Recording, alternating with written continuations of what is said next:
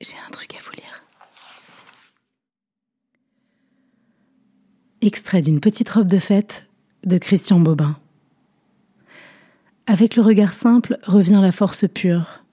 Je vous reconnaissais. Vous étiez celle qui dort tout au fond du printemps, sous les feuillages jamais éteints du rêve. Je vous devinais depuis longtemps déjà, dans la fraîcheur d'une promenade, dans le bon air des grands livres, ou dans la faiblesse d'un silence. Vous étiez l'espérance de grandes choses. Vous étiez la beauté de chaque jour.